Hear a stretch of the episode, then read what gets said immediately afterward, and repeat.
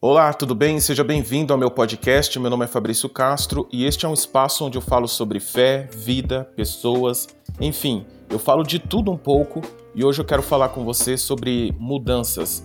É tempo de mudanças. Bom, há momentos na vida em que você tem que mudar algumas coisas, principalmente quando você percebe que chegou ao limite em algum tipo de situação e não pode continuar fazendo as coisas como antes. Por exemplo, Pode ser que a ansiedade o tenha levado a comer exageradamente e, como consequência, houve aí um aumento em sua massa corporal e agora você vive uma vida totalmente sedentária, que é o meu caso hoje. Jesus. Ou que talvez você esteja vivendo uma vida desorganizada e estressada e isto tenha levado você longe de seus amigos ou de seus sonhos. Enfim, você não deve esperar até chegar a uma situação limite para mudar o rumo da sua vida. O quanto antes você se posicionar para a mudança, mais fácil será de alcançá-las.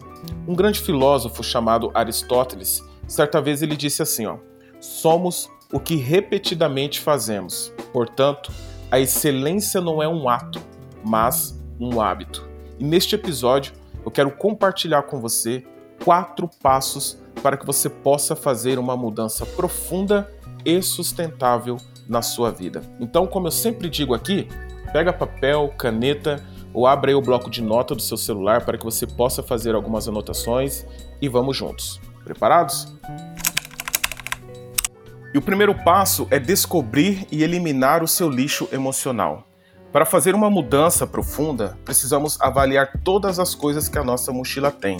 Por exemplo, pensamentos, crenças, hábitos, padrões mentais, enfim, precisamos descobrir quais crenças não nos pertencem mais e quais hábitos devem ser deixados para trás e quais hábitos devemos começar a incorporar em nossas vidas.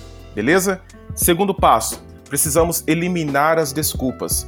Todos nós inventamos desculpas para não fazer o que no fundo sabemos que temos que fazer. E existem três desculpas que as pessoas mais usam constantemente.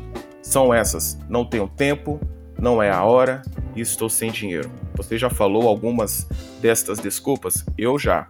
Então, elimine as suas desculpas, ok? Terceiro passo: descubra o seu propósito.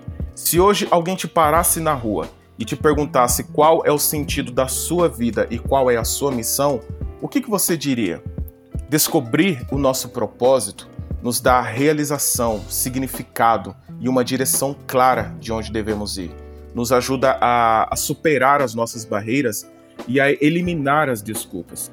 Quando nós descobrimos o nosso propósito, na verdade, descobrir o nosso propósito tem a ver com entender as nossas paixões, o que nos excita, o que faz os nossos olhos brilharem, quais são os nossos principais talentos, quais são os nossos pontos fortes e como, unindo tudo isso, a gente pode encontrar um caminho. Então, nós precisamos descobrir o nosso propósito. Você precisa descobrir qual é o propósito da sua vida, ok?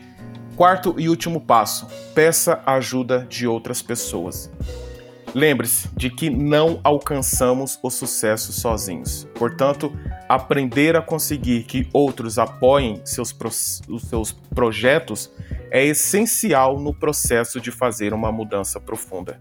Pense que mudanças significam entrar em coisas novas e desconhecidas. Portanto, o apoio dos outros se torna uma parte muito importante do nosso sucesso. Peça ajuda de outras pessoas. Conte com outras pessoas durante a caminhada, beleza? E eu concluo dizendo assim, ó, hábitos são comportamentos que fazemos repetidamente, praticamente e inconscientemente. Muitos especialistas dizem que um mês pode ser o suficiente para estabelecer um hábito, embora eu, eu pessoalmente acho que depende muito do tipo de hábito. Então, vou te dar uma dica. Haja, pratique, persevere, repita e se você falhar, espere um pouco, respire e tente novamente. Beleza? Valeu, grande abraço.